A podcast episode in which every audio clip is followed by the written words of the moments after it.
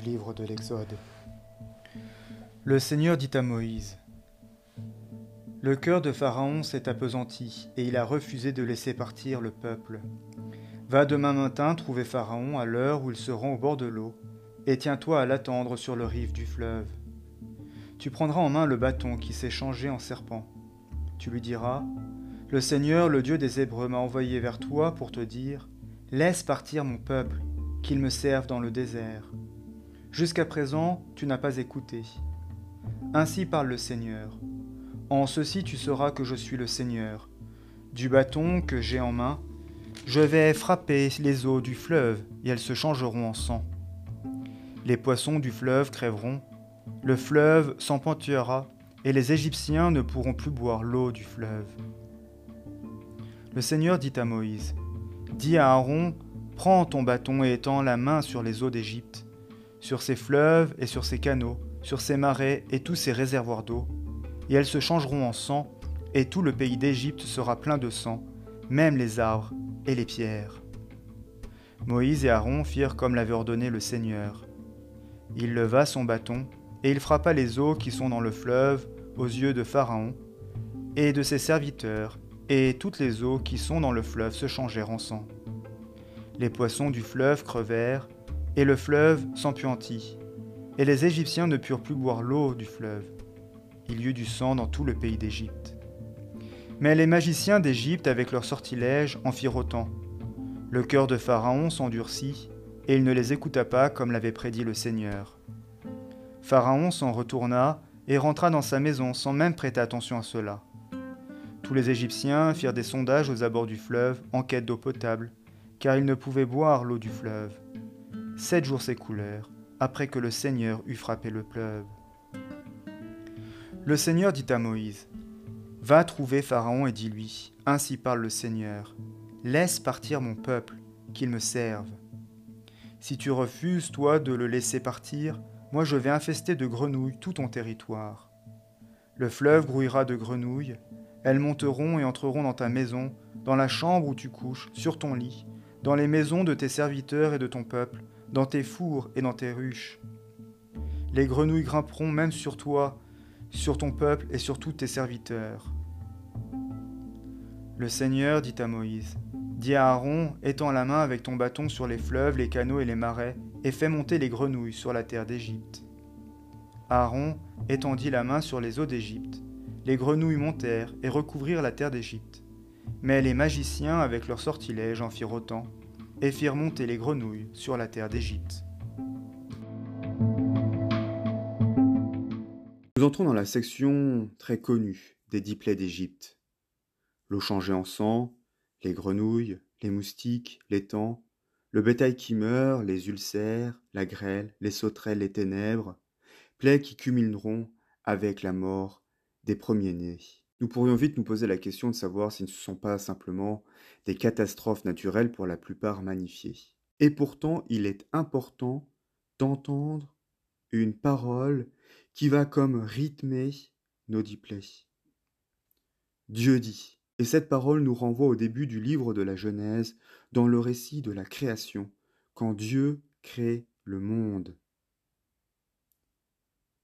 Ces événements que nous allons parcourir, ce pourrait être comme la création qui part dans le décor.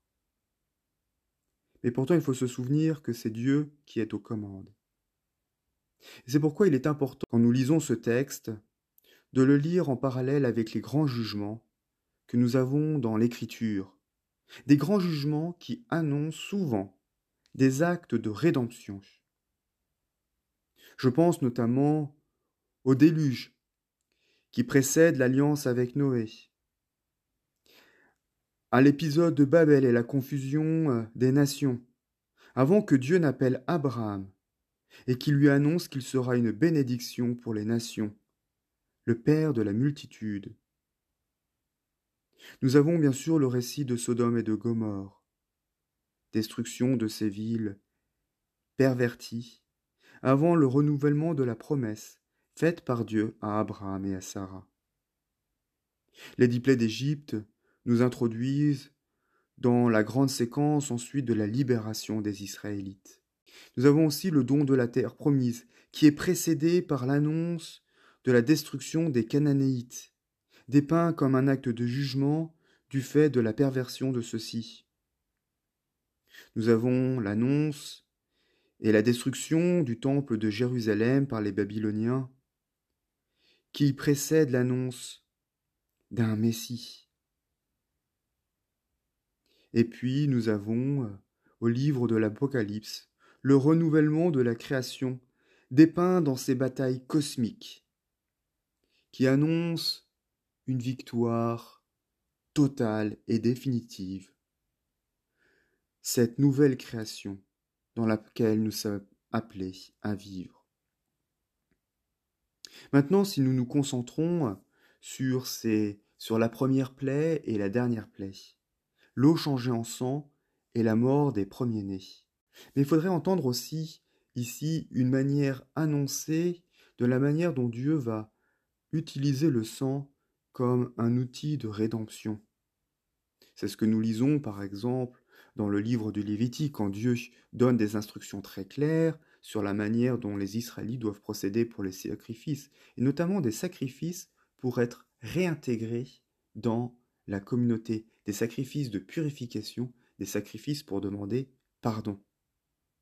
Et puis nous avons cette terrible plaie, la mort des premiers-nés.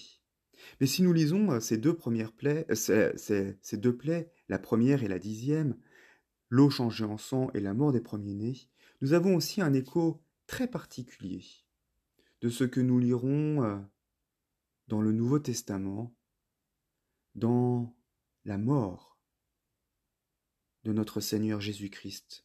L'eau changée en sang, l'eau et le sang, c'est ce que nous voyons couler sur la croix avec le don des sacrements l'eau du baptême, le sang de l'Eucharistie. Ces deux sacrements qui nous font devenir membres de la communauté des enfants de Dieu, et le sacrement de l'Eucharistie qui nous permet de vivre. Et puis a la mort salvitrice, la mort de Jésus sur la croix, qui nous fait rentrer dans la vie éternelle. Alors que dans cet épisode que nous allons parcourir des dix plaies d'Égypte, ce sont les Égyptiens qui doivent en payer le prix pour euh, faire advenir la libération des Israélites. La bonne nouvelle du Nouveau Testament, la bonne nouvelle des évangiles, c'est que c'est Dieu lui-même qui paiera le prix pour notre libération. À la lecture euh, de ces plaies, nous pouvons avoir euh, en arrière-fond, comme musique, pour nous soutenir, cette parole merveilleuse que nous entendons dans l'évangile de Saint Jean. Dieu a tellement aimé le monde qu'il a donné son Fils, l'unique engendré, afin que quiconque croit en lui ne se perde pas, mais ait la vie éternelle. Car Dieu n'a pas envoyé le Fils dans le monde pour juger le monde, mais pour que le monde soit sauvé par son entremise. Alors que ces plaies ont ravagé l'Égypte, c'est maintenant Dieu qui les portera pour nous, et que, comme les Israélites, nous puissions goûter les fruits de la libération. Amen.